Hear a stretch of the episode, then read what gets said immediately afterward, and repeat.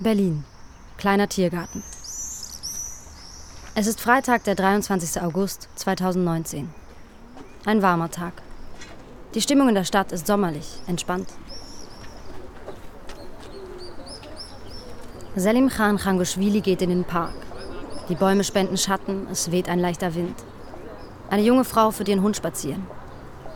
Die Tische auf der Terrasse des Parkrestaurants Alverdes sind voll besetzt. Besonders Justizbeamte und Schöffen aus den nahen Gerichten verbringen dort die Mittagspause.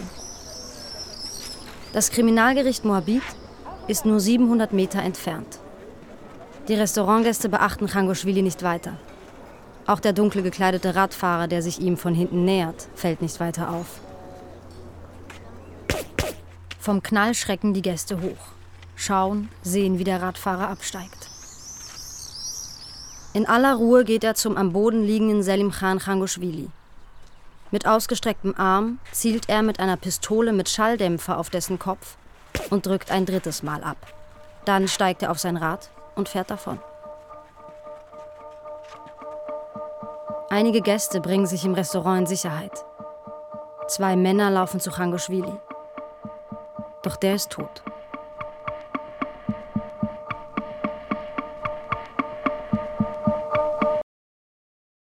Mord im Tiergarten. Feature von Silvia Stöber und Thomas Franke. Hier ist das erste deutsche Fernsehen mit der Tagesschau.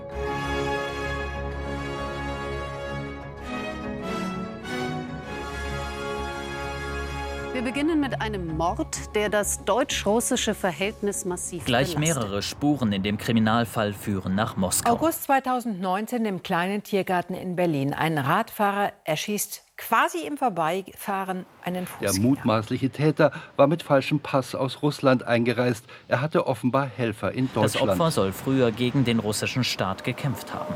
Wurde der Georgier deshalb hier am helllichten Tag ermordet? Die Ermittler schicken Anfragen nach Moskau. Ergebnislos. Nach drei Monaten reicht es der Bundesregierung und sie weist zwei russische Diplomaten aus. Trotz wiederholter, hochrangiger und nachdrücklicher Aufforderungen hätten die russischen Behörden nicht hinreichend bei der Aufklärung des Mordes mitgewirkt, heißt es. Es gibt mittlerweile Hinweise, dass der russische Staat hinter der Tat stecken könnte. Das wäre dann Staatsterrorismus.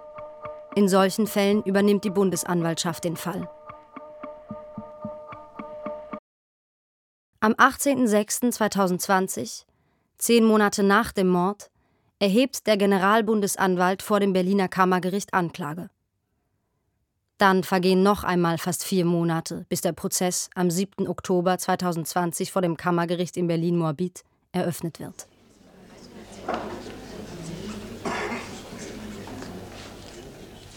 Der Flur vor Saal 700 ist voll. Die Sicherheitsvorkehrungen sind hoch. Taschen müssen in einem Regal bei den Justizbeamten deponiert werden. Laptops und Handys sind im Gerichtssaal nicht erlaubt. Lediglich Stift und Papier. Die folgenden Gerichtsszenen beruhen deshalb auf meinen Notizen während der Verhandlung. Ich werde bis zum Schluss dem Prozess folgen. Der Angeklagte wird über einen nicht einsehbaren Treppengang in den Gerichtssaal geführt. Die Anklagebank ist mit Sicherheitsglas geschützt. Ach, haben wir Doppeltwasser, sehr gut. Richter Olaf Arnoldi eröffnet die Hauptverhandlung Guten Morgen. und wendet sich an den Angeklagten. Ich weise Sie darauf hin, dass Sie keine Angaben zur Person machen müssen, um sich nicht selbst zu belasten. Bereits beim Namen des Angeklagten geht es um die Hauptfrage des Verfahrens. Handelt es sich um Vadim Sokolov, einen russischen Touristen, der zufällig zur falschen Zeit am falschen Ort war und nun ungerechtfertigt vor Gericht steht? Oder um Vadim Krasikov, der im Auftrag des russischen Staates nach Berlin gekommen ist, um Changoschwili zu ermorden? Wahlverteidiger Robert Unger stellt klar, dass sein Mandant Sokolov heißt und während der Verhandlung auch so genannt werden will. Dann frage ich Sie, sind Sie Vadim Sokolov, geboren am 20. August 1970, Bauingenieur aus Briansk? Das ist richtig. Das sind seine einzigen Worte am ersten Verhandlungstag. Und es werden in den 14 Monaten bis zur Urteilsverkündung nur wenige folgen. Unger erklärt, eine Person namens Vadim Krasikov sei dem Mandanten nicht bekannt. Die weiteren Ausführungen des Richters verfolgt der Angeklagte aufmerksam und munter. Die Bundesanwaltschaft verließ die Anklage. Vadim Krasikow sei mit einem von den russischen Behörden gefälschten Pass auf den Namen Sokolov nach Deutschland eingereist. Für die Tat habe er eine halbautomatische Kurzwaffe mit Schalldämpfer benutzt.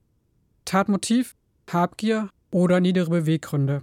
Habgier, wenn es ihm um das Honorar gegangen sei. Niedere Beweggründe, wenn er die Absicht des russischen Staates geteilt hätte, Changoschwili zu töten. Es spricht einiges dafür, dass der russische Staat hinter dem Mord stehen könnte. Denn Selim Khan Changoschwili war Feldkommandeur im Zweiten Tschetschenienkrieg. Der dauerte von 1999 bis 2009. Menschen wurden bei lebendigem Leib zerstückelt, vergewaltigt. Am Ende war alles kaputt, auch die Menschen. Das Ziel war, wie schon im ersten Tschetschenienkrieg Mitte der 90er, die Unabhängigkeit Tschetscheniens von der Russischen Föderation. In beiden Kriegen zusammen sind weit mehr als 150.000 Menschen ums Leben gekommen. Der Mord im kleinen Tiergarten war nicht der erste Versuch, Changoschwili umzubringen. In Deutschland hatte er einen Antrag auf politisches Asyl gestellt. Der wurde jedoch abgelehnt. Changoschwili sei nicht gefährdet, hieß es damals. Vor Gericht treten an den ersten Prozesstagen elf Zeugen des Mordes auf. Die meisten sind die Gäste, die an jenem 23. August auf der Terrasse des Restaurants in unmittelbarer Nähe zum Tatort saßen. Zum Beispiel Zeuge H., 57 Jahre alt. Ich war mit Kollegen vom Landesrechnungshof, der Polizei und der Justiz zum Essen auf der Terrasse vom Restaurant Alverdes. Gegen 12 Uhr haben wir bestellt. Wir hörten einen Knall, da schießt doch einer, dachte ich. Die Gäste auf der Terrasse haben sich im Restaurant in Sicherheit gebracht und durch die großen Scheiben verfolgt, was draußen geschieht. Ich habe einen Mann mit einem Fahrrad gesehen, der eine Waffe in einen Beutel gesteckt hat. Richter Arnoldi fragt nach. Wie weit waren Sie vom Tatort entfernt? So etwa 80 bis 100 Meter. Der Täter hat den Beutel mit der Waffe an den Lenker seines Fahrrads gehängt. Aber was für eine Gurke. Total einfach und billig. Immerhin hat es ein Schutzblech. Die Handfeuerwaffe war ein größeres Modell, so etwa 30 Zentimeter lang. Und welchen Eindruck hatten Sie vom Täter? Er wirkte abgeklärt. Er stieg ruhig auf das Fahrrad. Wie sah der Täter aus? Er war mittelgroß, hatte auffällige blonde Haare, schulterlang und gewellt. Herr Unger, Sie haben das Wort. Haben Sie die Waffe gesehen oder nicht? Im Polizeiprotokoll steht, Sie hätten die Waffe nicht gesehen. Meine Aussage von damals ist richtig. Viele Zeugen erinnern sich vor Gericht anders als direkt nach der Tat. Experten sagen, das sei normal und eher ein Zeichen, dass sie nichts erfinden. Normal sei es auch, dass sich die Erinnerungen der verschiedenen Zeugen widersprechen. Am widersprüchlichsten sind die Beschreibungen der Haare des Täters. Da ist von dunklen, blau-schwarzen Locken die Rede, Haare wie der junge Diego Maradona. Weiter gibt es lange Haare mit Basecap, gelbliche Rasterlocken, einen Anglerhut eine Karnevalsperücke. Ich bin dem Täter hinterhergelaufen, am Opfer vorbei. Sein Kopf lag in einer Blutlache auf dem Gehweg. Er war tot. Als der Täter aus dem Park fuhr, habe ich ihn aus den Augen verloren. Ich habe dann die Polizei gerufen.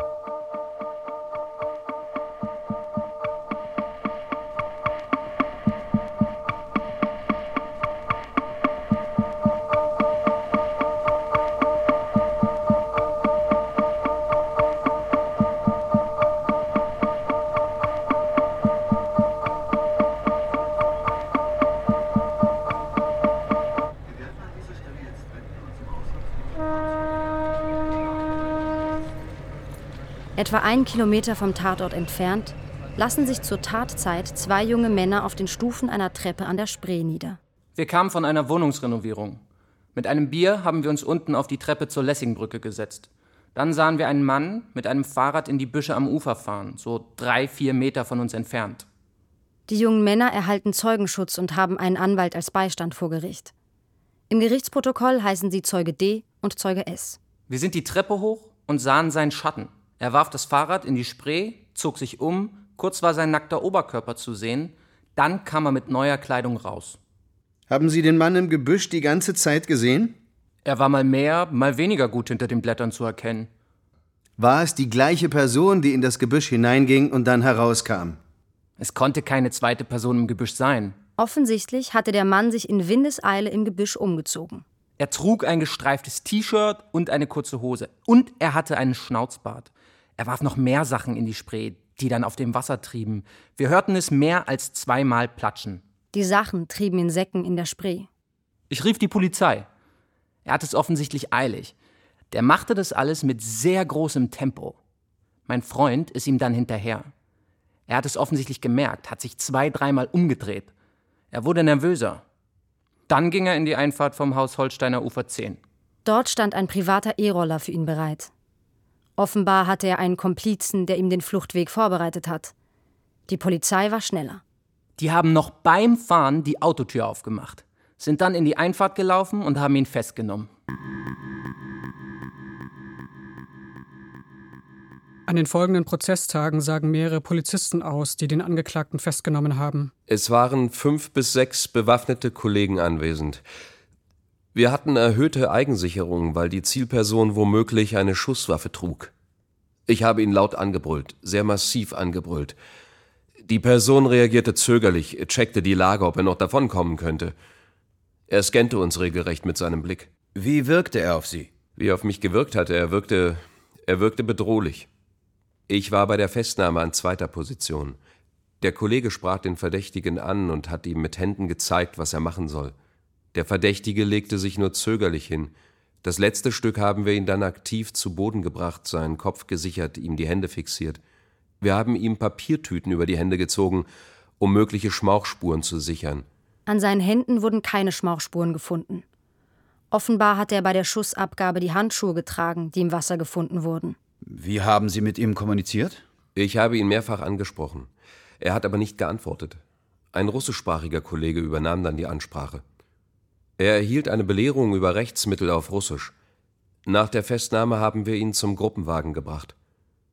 Ich habe den Festgenommenen durchsucht. Er hatte eine Bauchtasche eng an seinen Körper geknotet. Wir haben die abgeschnitten. Darin waren Pass und viel Bargeld. Er sah aus wie ein Tourist. Wenn wir 20 Sekunden später gekommen wären, wäre er nicht mehr aufgefallen und weg gewesen. Während die Polizisten den mutmaßlichen Mörder festnehmen und abfahren, treiben die Sachen auf der Spree. Ein Polizist eilt zum Ufer und springt hinein. Er sichert das Fahrrad und die anderen Sachen. Zwei Kleidersäcke hatte der Täter mit Steinen beschwert. Polizeitaucher finden später nah am Ufer die Pistole. Neben der Kleidung stellt die Polizei eine Haarschneidemaschine, eine Sonnenbrille, eine schwarze Sprühflasche, eine Dose mit einer roten Substanz, die offenbar Paprikapulver ist, ein Messer und neun Patronen Kaliber 9 mm sicher. Soweit die Rekonstruktion des Tathergangs. Doch der Fall ist ein paar Nummern größer. Wer war Selim Khan Khangoshvili, dass mutmaßlich ein russischer Geheimdienst einen Killer nach Berlin schickt, um ihn zu erschießen?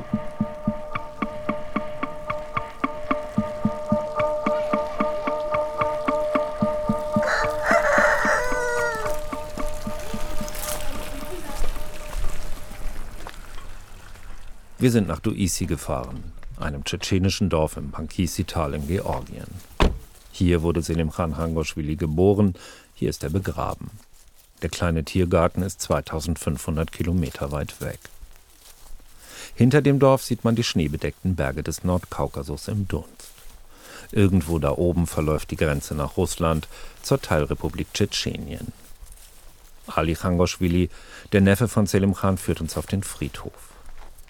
Viele Gräber sind von Gräsern überwuchert. Selim Khan Khangoschwilis Grab ist frisch, der Haufen Erde noch grau und kahl, der schwarze Stein glänzt in der Sonne. Selim Khan Khangoschwili Sultanovic. Und dann sein Geburts- und sein Todesdatum. Geboren am 15.08.1979, gestorben 23. August 2019. Alis Gesicht umkränzt ein Bart, sein Bizeps wölbt sich unter einem Polohemd. Es ist ziemlich warm. Nachmittags mittlerweile. Warum liegen hier so viele junge Männer begraben? Здесь все молодые, некоторые, которые были убиты во время Чеченской войны, некоторые во время Абхазской, некоторые, не знаю, Цинвалской. Ну, все, которые э, были убиты на войне. Viele wurden in den Tschetschenienkriegen getötet, andere in Abchasien, in Srinvali, Das hier sind alles Kriegstote. Уже более 400 лет они воюют с нами, и каждые 50 лет у нас война. Seit mehr als И 400 Jahren kämpft Russland mit uns. Я смотрю на Россию как на врага. Но я не имею в виду народ, я имею в виду власть, которая приходит. в- Alle 50 Jahre haben wir Krieg. Russland ist unser Feind. Nicht das Volk, aber die Machthaber. Две войны тоже.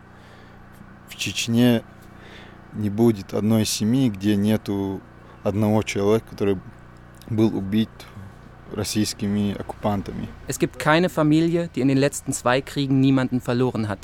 Getötet von den russischen Besatzern. У вас есть чувства мести? Haben Sie Rachegefühle? Э, Конечно. Э, Но сейчас в данный момент у нас, не знаю, Zurzeit können wir ihn nicht rächen. Э, мстить сейчас мы не сможем. И для нас главное сейчас вот то, что в Берлине идет расследование, чтобы это пошло, Für uns ist die Hauptsache, dass der Prozess in Berlin gerecht verläuft. было справедливо и Und je mehr man die Daumenschrauben gegen Russland anzieht, desto besser ist das für uns. против России, если закрутить это для нас плюс, и будем рады Wir werden uns darüber freuen. этому. Ali bringt uns zum Dorfältesten. Im Dorf trotten Kühe über die Straße. Kinder rennen um die Wette. Die Mauern der Häuser hier sind grob verputzt. Alles ist ziemlich einfach.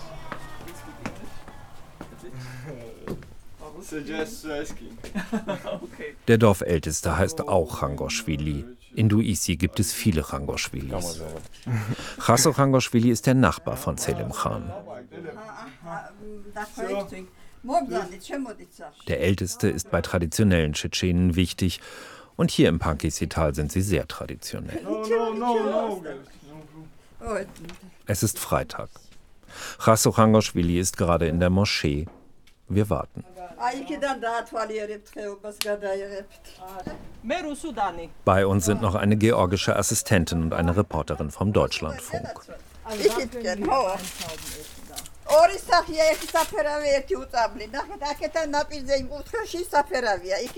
Die Gastgeberin bittet uns auf eine Terrasse, die ist mit Wein überrannt. Das Weinlaub ist trocken und braun, die Trauben dunkelblau. Also für die Gäste haben wir natürlich Wein. Die Hausherrin stellt Teegläser und Früchte auf den Tisch im Garten.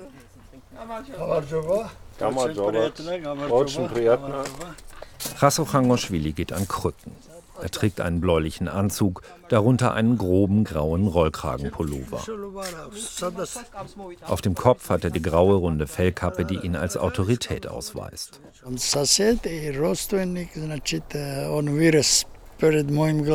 Selim Khan war unser Nachbar und Verwandter. Er ist vor meinen Augen aufgewachsen.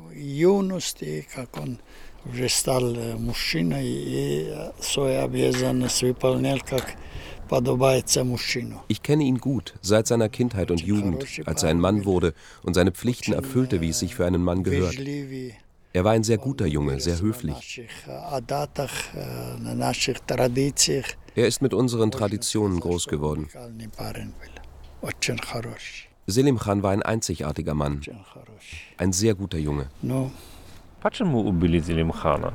Warum wurde Selim Khan umgebracht? Er war ein Krieger.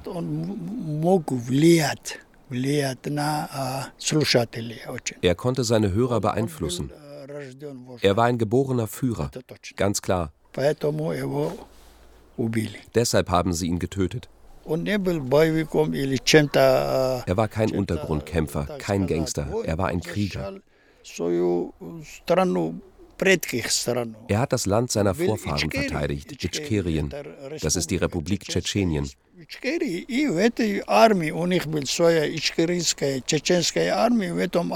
Die hatte ihre eigene Armee und zu der gehörte er. Er war ein Feldkommandeur. Und offensichtlich wichtig genug, um ihn im Ausland ermorden zu lassen und internationale Spannungen zu verschärfen.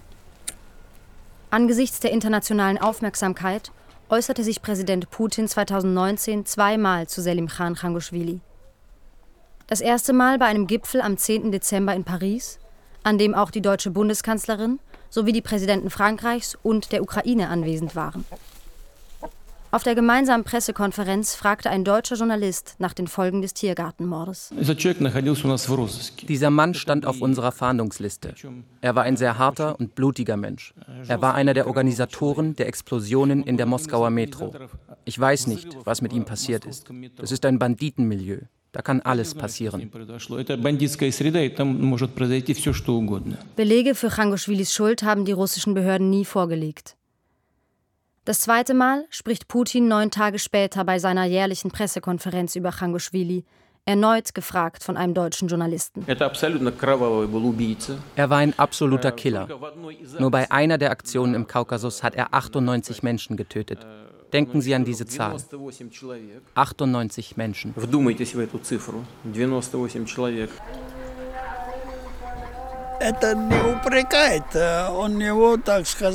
Das ist Verleumdung. Ich will das nicht mal kommentieren.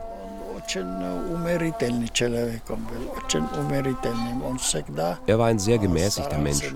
Er hat immer versucht, einen Kompromiss zu finden, damit es hier friedlich ist.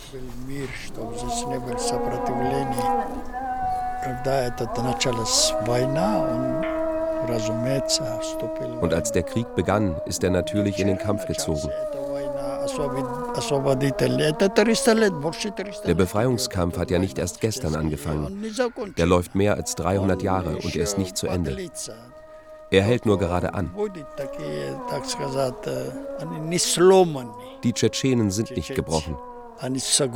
Sie sind allenfalls unterdrückt.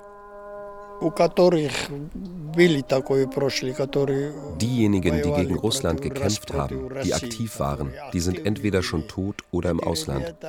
Hier gibt es nur noch sehr wenige. Es ist ja nicht nur Selim Khan.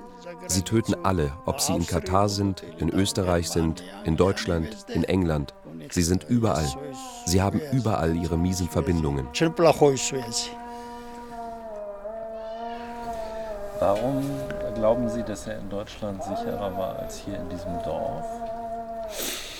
Ну, разумеется, мы знаем страны европейских, тем более Германии. Wir wissen, dass Europa, besonders Deutschland, demokratisch ist und dort läuft alles nach Gesetzen. Der Mensch, sein Leben ist dort geschützt. Das wissen wir gut. Als Selim Khan in Deutschland ankam, war ich beruhigt. Aber Sie sehen ja, ein Killer findet sein Opfer überall.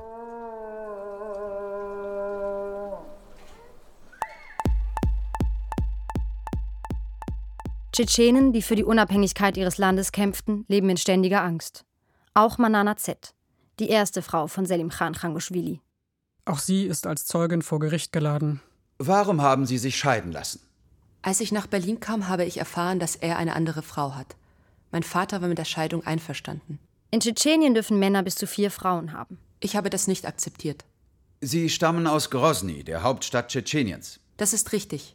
Das Haus meiner Eltern stand in Grosny. Im Protokoll steht, dass Sie 1998 ein Studium an der Medizinischen Fakultät in Dagestan abgeschlossen haben und dann zur Facharztausbildung nach Grosny zurückgekehrt sind. Das ist richtig.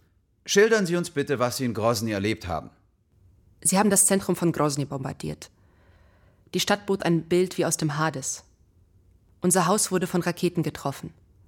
Meine siebenjährige Schwester und meine dreijährige Nichte wurden getötet. Meine Mutter wurde schwer verletzt, ihr Körper war voller Splitter. Mama, stirb bitte nicht, habe ich gerufen. Wir haben im Bombenhagel meine Mutter durch die Gärten in das Krankenhaus gebracht. Die Stadt wurde sechs Tage lang bombardiert. Wie haben Sie Tschetschenien verlassen? Das war schwierig. Wir sind, wie sehr viele Frauen, Alte und Kinder, nach Georgien geflüchtet. In Ingushetien schossen Kampfjets auf die Flüchtlingskonvois.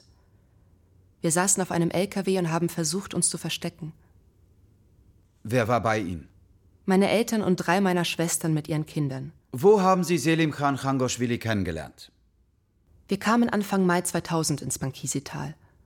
Dort haben wir uns kennengelernt und gleich geheiratet. Dann zog er in den Krieg.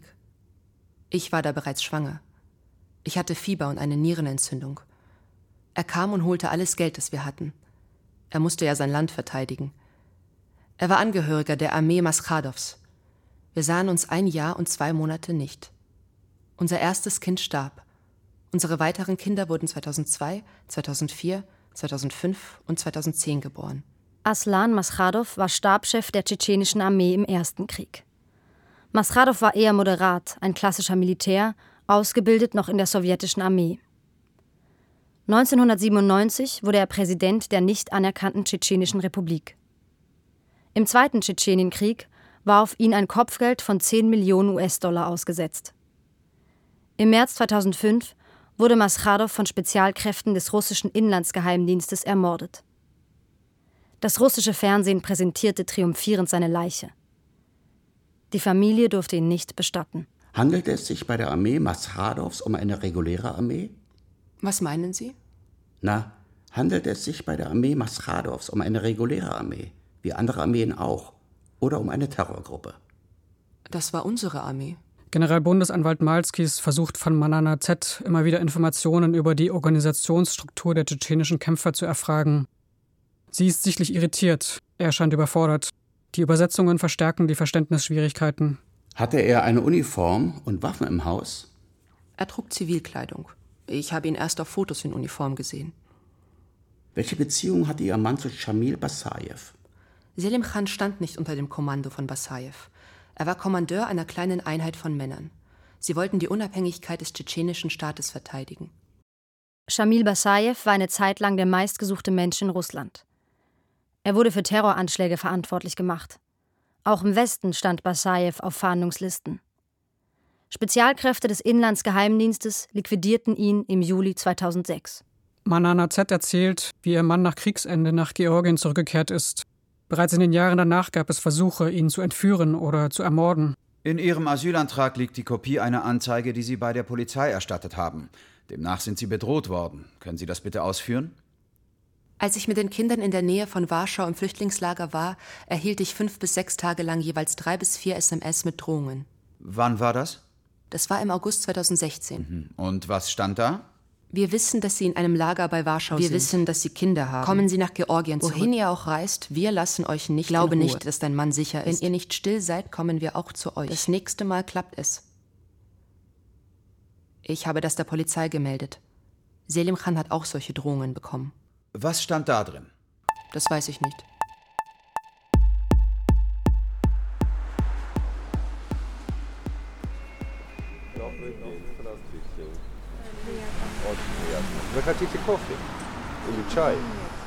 Nach einem Verhandlungstag gehen wir mit Manana Z die 500 Meter vom Gericht zum Tatort. Ich wohne eineinhalb Stunden von Berlin entfernt. Meine Anwälte sagen mir Bescheid, wenn interessante Zeugen aussagen. Dann komme ich, wann immer es möglich ist. Dreimal die Woche arbeite ich in Berlin. Manana Z hat große blaue Augen. Ihr Haar verhüllt sie mit einem Kopftuch.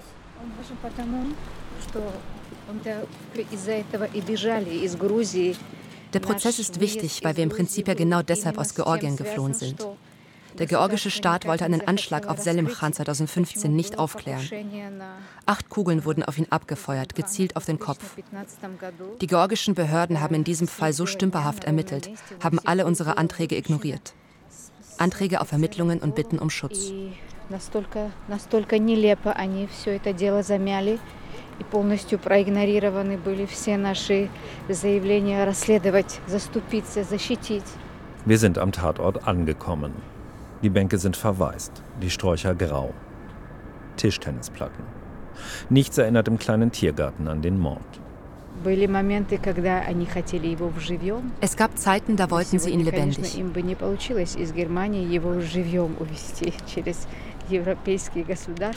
Aber sie können ihn nicht lebendig aus Deutschland durch mehrere europäische Staaten transportieren.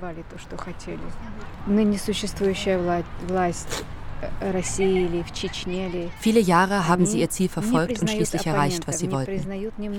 Die heutigen Machthaber in Russland oder in Tschetschenien akzeptieren keine Andersdenkenden. Sobald einer etwas anderes denkt als sie mit ihren beschränkten Denkmustern, sehen sie in diesem Menschen ernsthafte Gegner, die sich möglicherweise eines Tages gegen sie erheben. Mir scheint, das lässt ihnen keine Ruhe.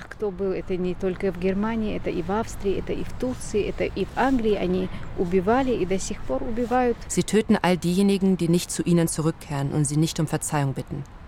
Egal ob in Deutschland, Österreich, der Türkei, in England.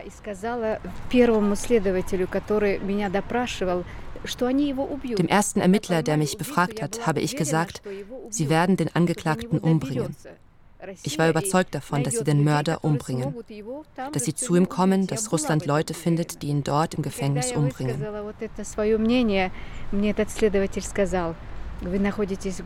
Als ich das gesagt habe, hat der Ermittler zu mir gesagt, Sie sind hier in Deutschland. Wenn das passiert, dann räume ich meinen Posten. Seine Worte haben mir so gefallen. Das war sehr würdig. Sie lächelt. Der Prozess bedeutet ihr sehr viel, sagt sie. Надеюсь, чтобы убийца получил э, заслуженное осуждение, потому что там не оставляет никаких. Ich hoffe, dass der Mörder sein verdientes Urteil bekommt. Denn es gibt keinerlei Zweifel mehr, dass er das ist.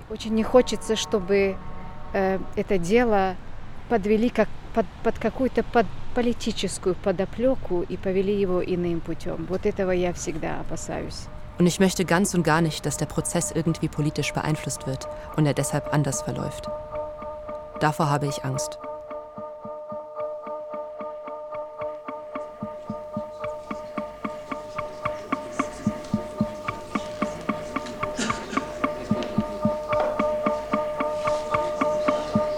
Es ist der 16. Februar 2021. Bewaffnete Sicherheitsbeamte bewachen den Gerichtssaal und den Zeugen G. Der Journalist trägt einen anthrazitfarbenen Anzug mit einer dunkelroten Krawatte. G hat zum Tiergartenmord recherchiert und soll helfen aufzuklären, wer da eigentlich vor Gericht steht. Vadim Sokolov, wie der Angeklagte sagt, oder Vadim Krasikov, der im russischen Sicherheitsapparat arbeitet und mindestens an zwei Morden beteiligt gewesen sein soll. Guten Morgen. Guy stellt sich vor. Aufgewachsen in Bulgarien, dort habe er Journalismus studiert. Anschließend arbeitete er Medienmanagement, darunter für Medien in Russland. Seit 2016 arbeitet er hauptsächlich für die Rechercheorganisation Bellingcat. Sein Team habe sich mit dem Abschuss des Fluges MH17 mit 298 Toten beschäftigt, der Vergiftung von Sergei Skripal in Großbritannien und den internationalen Aktivitäten des russischen Militärgeheimdienstes GRU. Auch an den Recherchen zur Vergiftung von Alexei Nawalny war er beteiligt. Bellingcat habe auch Waffenlieferungen an den Iran und aus NATO-Staaten nach Saudi-Arabien recherchiert. Wieso sind die meisten Ihrer Recherchen zu Russland? Weil Russland die meisten grenzüberschreitenden Verbrechen begeht und sie nicht aufklärt. Wie finanzieren Sie Ihren Lebensunterhalt? Ich werde nicht von Bellingcat bezahlt, Euer Ehren. Mein Einkommen beziehe ich aus Investitionen in Medienunternehmen. Wann haben Sie angefangen, zum Mord an Selim Khan Khangoshvili zu recherchieren? Ende August 2019. Wo haben Sie recherchiert, wenn Sie doch nicht nach Russland fahren dürfen? In russischen Datenbanken. Vieles ist frei im Netz zugänglich. Außerdem sind Meldedaten russischer Städte in den vergangenen Jahren geleakt worden. Und man kann Telefonnummern zurückrecherchieren. Daneben haben wir in geschlossenen Datenbanken Ein- und Ausreisedaten russischer Staatsbürger recherchiert, Passdaten und Steuerakten. Und wie kommen Sie an solche Sachen? Die offenen Daten sind im Internet verfügbar. Um an die geschlossenen Akten heranzukommen, braucht man Informanten. Die verlangen dafür meist Geld.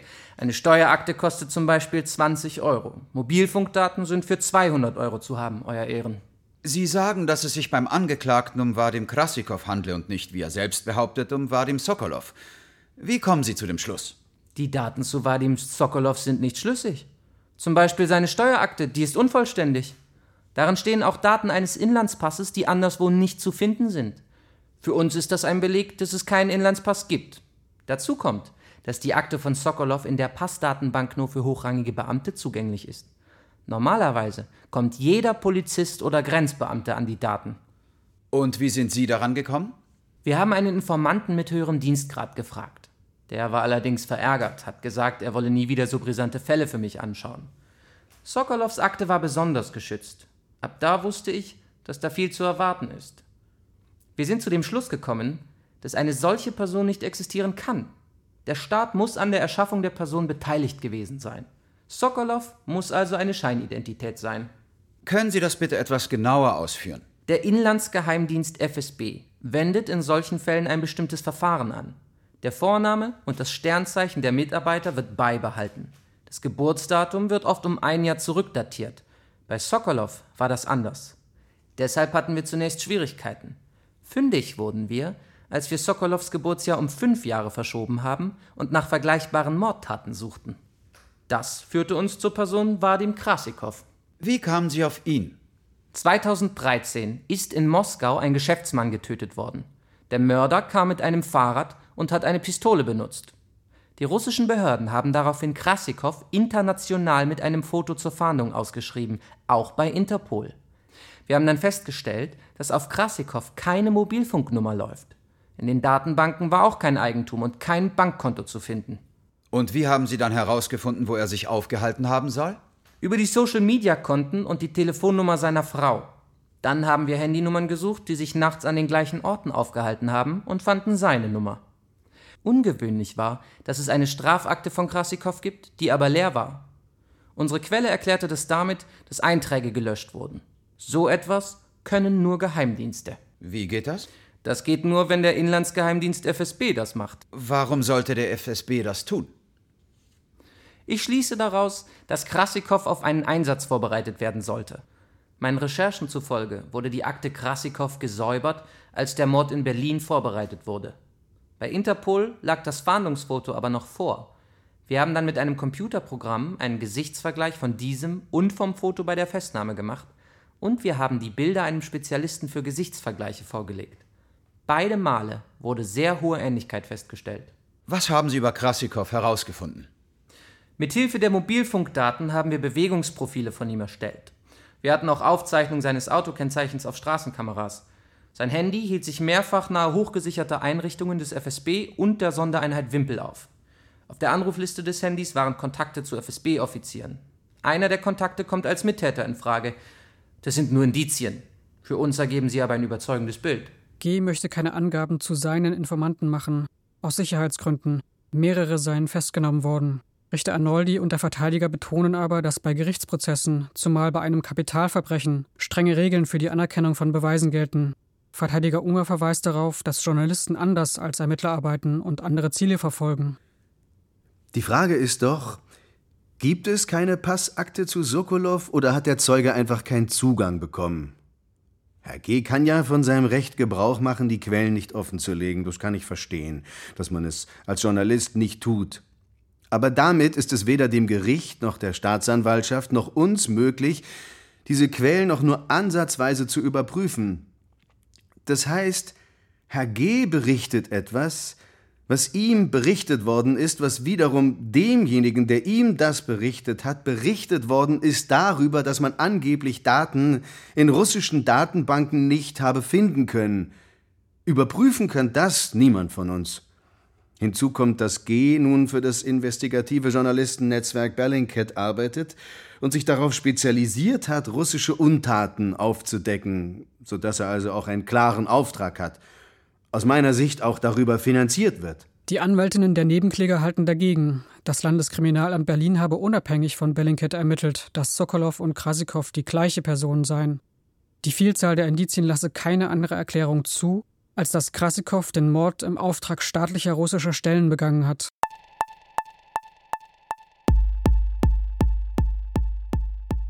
Vier Tage dauerte die Befragung von G. Kein Zeuge wurde im Tiergartenmordprozess so lange vernommen. Bis Mitte März 2021 kommen weitere Zeugen und Sachverständige zu Wort. Die Beweislage ist mittlerweile so dicht, dass eines sicher scheint. Der Angeklagte ist derjenige, der im kleinen Tiergarten die tödlichen Schüsse abgegeben hat. Ob er aber tatsächlich Vadim Krasikow ist und demzufolge in Verbindung mit den russischen Sicherheitsbehörden stand, bleibt offen.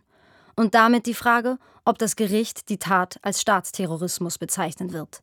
Richter Arnoldi sagt deshalb: Ich bitte die Vertreter der Anklage und der Verteidigung, ihre Plädoyers vorzubereiten.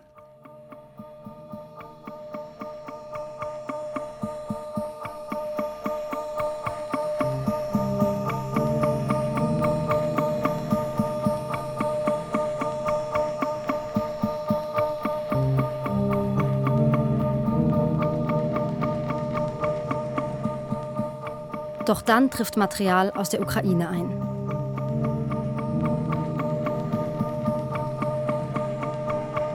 Ermittler und Polizei des Landes hatten es im ostukrainischen Kharkiv sichergestellt. Dort lebt die Familie von Krasikows zweiter Ehefrau.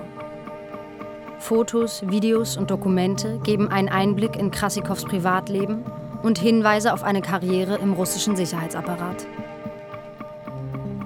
Sachverständige vergleichen die neuen Fotos mit der Aufnahme nach der Festnahme des Beschuldigten.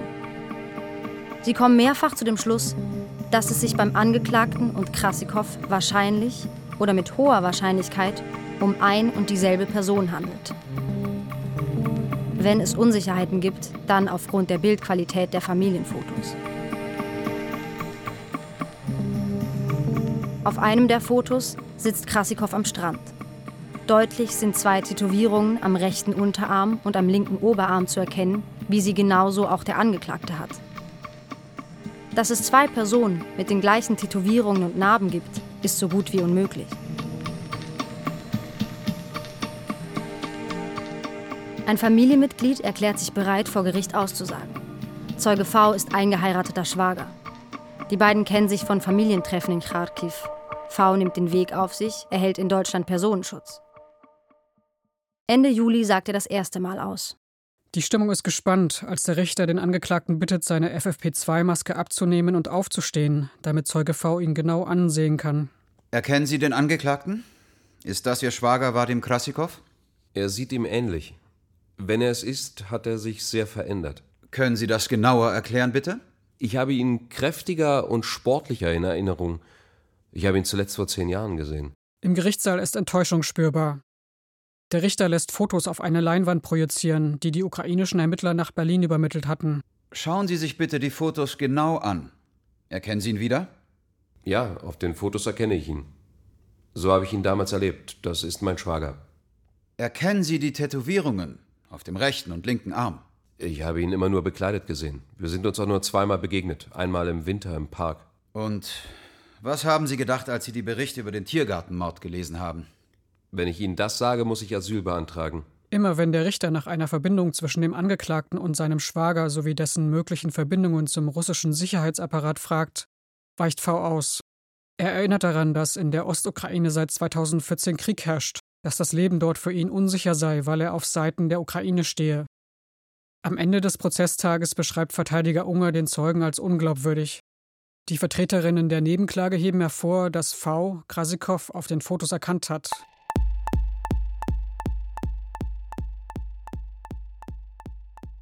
Zurück in der Ukraine entschließt sich V. Bellingcat ein Interview zu geben. Er trifft sich mit mehreren Journalisten in Kiew und sagt ihnen, er habe sich im Gerichtssaal befangen gefühlt. Tatsächlich habe er seinen Schwager wiedererkannt. Dann schreibt er dem Gericht einen Brief. Er bietet an, noch einmal nach Berlin zu kommen. Ende Oktober 2021 sagt er erneut aus. Ich frage Sie heute noch einmal. Ist der Mann auf der Anklagebank Ihr Schwager Vadim Krasikow, den Sie in Kharkiv kennengelernt haben? Ja, das ist er. Warum haben Sie beim ersten Mal nicht die Wahrheit gesagt? Letztes Mal habe ich mich unsicher gefühlt, als ob jemand eine Pistole an meine Schläfe hält. Ich hatte Angst, auf den Radar russischer Spezialeinheiten zu geraten. Hier in Deutschland erhalten Sie Schutz. Bei Ihnen zu Hause sind die ukrainischen Behörden zuständig. In der Ukraine sieht die Gesetzeslage keinen Schutz für mich vor. Und was hat Sie dann bewogen, doch noch einmal hier auszusagen? In Kharkiv ist mir klar geworden, dass ich so oder so tragisch enden werde. Außerdem will ich meinem Schwager helfen. Er soll nicht als Krimineller verurteilt werden, sondern als Militärangehöriger, der im Auftrag Russlands gehandelt hat. Die Verantwortung für den Mord trägt Russland. Russland führt 30 Kilometer von Kharkiv entfernt Krieg. Hatten Sie nach dem Beginn des Krieges 2014 noch Kontakt zu Krasikow? Nur noch ein paar Mal am Telefon zu den Geburtstagen. Er kam nicht mehr zu Besuch. Ich stehe auf der Seite der Ukraine. Wie würden Sie Ihren Schwager beschreiben? Er hat sein Leben im Sicherheitsapparat Russlands zugebracht. Es fing an mit einer Ausbildung bei den Fallschirmjägern. Dann war er mit der Sondereinheit Wimpel in Afghanistan. Als in Kirgistan vor ein paar Jahren Unruhen ausbrachen, ist er mit einem Kameraden hingeflogen. Er hat dann von der Präsidentin eine Auszeichnung bekommen. Kennt Krasikow Putin? Ich glaube. Einmal habe ich etwas über Putin gesagt. Dann unterbrach er mich und sagte, du solltest so etwas nicht sagen, du kennst ihn nicht. Am Anfang habe ich geglaubt, dass er bei der Präsidentengarde ist und sie sich darüber kennen. Dann hat sein Verhalten immer mehr wie das eines Agenten gewirkt. Krasikow und meine Schwägerin haben ständig ihre Telefonnummern gewechselt und immer selbst angerufen. Er ging oft auf Reisen, es war nicht klar, wohin er fuhr. Und er hatte T-Shirts und Kalender von der Sondereinheit Wimpel des FSB. V ist von allen Zeugen die Person, die Krassikow am nächsten steht. Er konnte ihn nicht nur identifizieren. Er gab auch Hinweise auf dessen Karriere in den Sicherheitsstrukturen Russlands, die zu Informationen von Bellingcat passen und teils von Ermittlern bestätigt werden konnten. Durch sein Verhalten lieferte V der Verteidigung Angriffspunkte. Herr Unger, Sie haben das Wort. Sie haben das letzte Mal gelogen. Sie erzählen heute das Gegenteil. Ich sage es Ihnen deutlich, Sie lügen heute wieder. Ich habe doch erklärt, warum ich mich beim letzten Mal nicht genauer geäußert habe.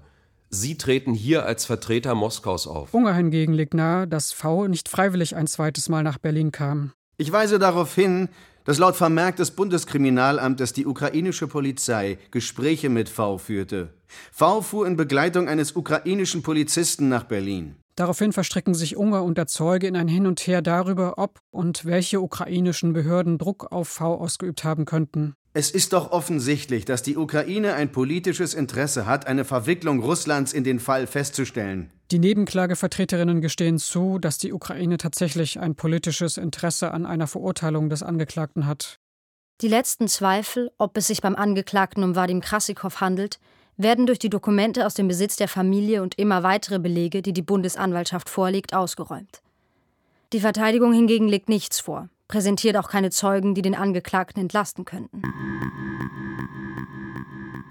Verteidiger Robert Unger ist von den russischen Behörden nicht unterstützt worden. Die russischen Behörden haben nur am Anfang kurz kooperiert und mitgeteilt, nach ihren äh, klaren Feststellungen handelt es sich bei Herrn Sokolov und bei Herrn Krasikow um zwei unterschiedliche Personen. Ähm, es kann viele Gründe geben, warum die russische Regierung ähm, sich an diesem Verfahren hier in Berlin nicht beteiligen will. Das können Vorbehalte gegenüber der Justiz hier sein, das können Gründe sein innerhalb der russischen äh, Politik. Für den zweiten Strafsenat um den Vorsitzenden Richter Arnoldi ist die Beweislage klar. Die Verteidigung wird wohl auch ein Statement abgeben? Am 15. Dezember 2021 drängeln sich Kamerateams und Fotografen auf dem Gerichtsflur. Nach 56 Verhandlungstagen verkündet Richter Olaf Arnoldi das Urteil. Anschließend treten Anklage, Gerichtssprecherin und Verteidigung einer nach dem anderen vor die Journalisten. Weiter vor? Ja, gerne. Zuerst Lars Malskis okay. von der Bundesanwaltschaft. Dann gebe ich im Namen der Bundesanwaltschaft eine kurze Erklärung zum Verfahren ab. Der zweite Strafsenat des Kammergerichts hat heute in vollem Umfang den Tatvorwurf, den die Bundesanwaltschaft erhoben hat, bestätigt. Der Angeklagte hat am 23. August 2019 in Berlin im kleinen Tiergarten einen georgischen Staatsangehörigen getötet. Er hat ihn erschossen. Das geschah im staatlichen Auftrag. Der konkrete Auftraggeber ist nicht festgestellt worden. Das Tatopfer ist in das Visier geraten durch seine Feindschaft zum russischen Staat, insbesondere durch seine Teilnahme an den Kämpfen im Zweiten Tschetschenienkrieg. Das war es, was dazu von uns zu erklären ist. Vielen Dank. So, bitte. Der Verteidiger des Verurteilten Robert Unger sieht das erwartungsgemäß anders. Es gibt dafür, dass es äh, hier einen Auftrag, überhaupt einen Auftrag gegeben hat und insbesondere dafür, von wem dieser Auftrag stammt, keinerlei Beweismittel. Es gibt kein einziges Beweismittel, das hat das Gericht auch eingeräumt. Es gibt kein einziges Beweismittel, das das belegen würde. Es gibt nur Indizien und bei Indizien ist es eben in der Bewertung immer sehr schwierig. Aus unserer Sicht reichen die vorliegenden Indizien auf keinen Fall für eine solche Feststellung aus. Besteht denn Ihr Mandant auch immer noch darauf, ähm, Herr Sokolow zu sein? Der Angeklagte besteht darauf, er sei Herr Sokolow und nicht Herr Krasikow. Das ist richtig. Hat er irgendwelche Belege für die Identität Sokolow? Er hat selber keine Belege beibringen können, die wir in das Verfahren hätten einbringen können, aus welchen Gründen auch immer. Innerhalb von einer Woche muss die Revision eingelegt werden. Bislang ist die Entscheidung nicht getroffen worden und ich kann Ihnen auch nicht sagen, in welche Richtung er das entscheiden wird. Wir wissen alle, Revision ist ja ein reines Rechtsmittel, also wo nur die Rechtsfragen überprüft werden, nicht die tatsächlichen Fragen. Hier geht es insbesondere um die Feststellung von tatsächlichen Fragen. Und äh, da ist die Frage eben, ob die Revision dann überhaupt eine Chance, eine Aussicht hat auf Erfolg ähm, oder ob man äh, das Urteil so erstmal hinnehmen muss und dann sehen, wie weiter verfahren wird mit der Haft und den Haftbedingungen.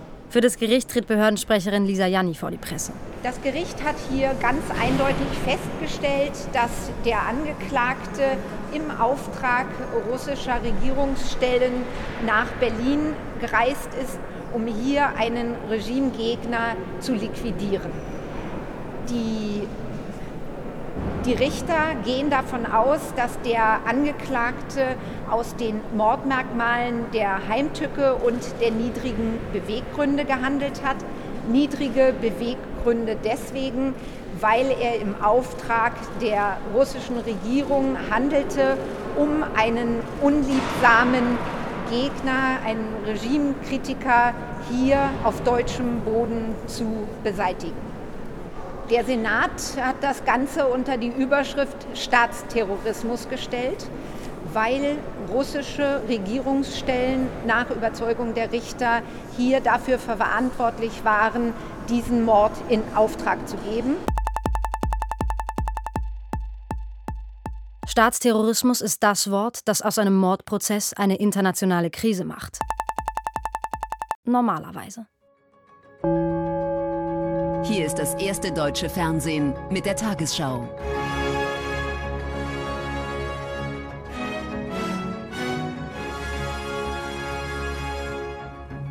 Ein Urteil, das das Verhältnis zu Russland weiter verschärft. Ein schweres Verbrechen mit Folgen für die Weltpolitik. Damit geht es um mehr als einen Kriminalfall. Damit geht es um Völkerrecht, um Politik. Dieser Mord in staatlichem Auftrag, wie vom Gericht heute festgestellt, stellt eine schwerwiegende Verletzung deutschen Rechts und der Souveränität der Bundesrepublik Deutschlands dar. Nach dem Urteil im Prozess um den Tiergartenmord hat Außenministerin Baerbock zwei russische Diplomaten zu unerwünschten Personen erklärt. Vom Außenministerium in Moskau heißt es, Berlins unfreundliche Akte werden nicht ohne angemessene Antwort bleiben. Die Liste der Vorwürfe gegen Russland, die wird ja immer länger. Da ist nicht nur der Tiergartenmord, da gab es den Giftanschlag auf den Oppositionellen Alexei Nawalny und nun zuletzt der massive Truppenaufmarsch an der Grenze zur Ukraine. Zwei Monate später marschieren Zehntausende russische Soldaten in die Ukraine ein.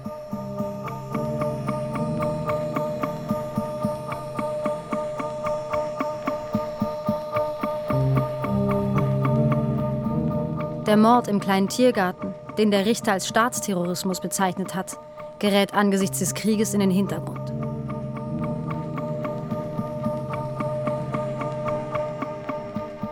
Der Verurteilte Vadim Krassikow verzichtet auf Revision. Er ist in Gefahr. Redet er, könnte er von den eigenen Leuten umgebracht werden. Und auch Tschetschenen könnten auf Rache sinnen. Ob er je das Gefängnis verlassen wird, ist unklar.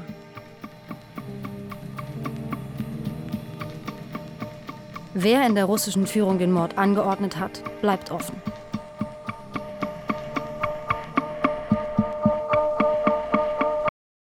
Mord im Tiergarten. Feature von Silvia Stöber und Thomas Franke. Es sprachen Vlad Kiriak, Lorena Hanschin, Tilma Kuhn, Peter René Lüdecke, Sarah Maria Sander, Stefan Siegfried, Tobias Schulze sowie die Autoren. Ton Martin Scholz und Benjamin Ino. Regieassistenz Andrea Andrisewitsch. Regie Thomas Franke. Sprechregie für die Autoren Giuseppe Maio. Redaktion Gabriela Hermer. Eine Produktion des Rundfunk Berlin-Brandenburg mit dem Deutschlandfunk 2022.